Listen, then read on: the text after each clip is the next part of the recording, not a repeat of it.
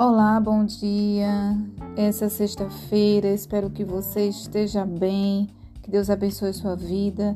Quero dizer para você, hoje eu trago uma reflexão bem rapidinho, como eu sempre trago, sobre nós mesmos, sobre o que Deus faz na nossa vida e trago no tema de seja você não se compare com ninguém, seja você mesmo, não se compare com ninguém. Amém?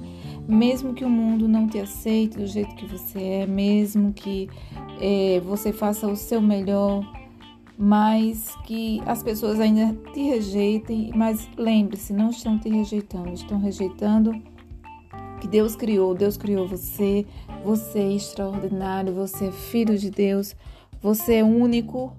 Amém? Então, por isso, decida gostar de si mesmo. Não se compare, não queira ser ninguém, seja você.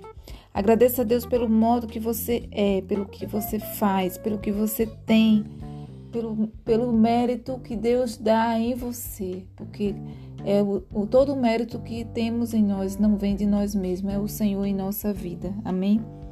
Então, que você tenha isso em sua mente. Que você viva a vida que Deus te deu. Não procure viver a vida do outro, mas sim a sua vida, o que você tem hoje, o que é que você tem hoje. Viva o que você tem hoje. Amém. E creia nesse Deus que nos dá uma vida de abundância.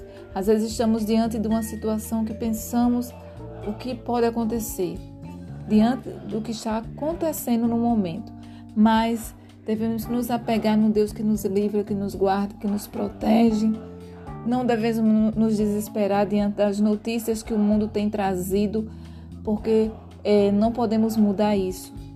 A única coisa que podemos fazer é nos apegar a Deus, porque as coisas tendem a acontecer, a palavra do Senhor ela tem que se cumprir. O mundo se desespera, mas precisamos estar é, em conexão com Deus para que possamos estar firmes e, e bem, é, é, é bem emocionalmente para que possamos enfrentar a situação. Amém? Então que você possa pensar em isso, seja você e não se compare com ninguém.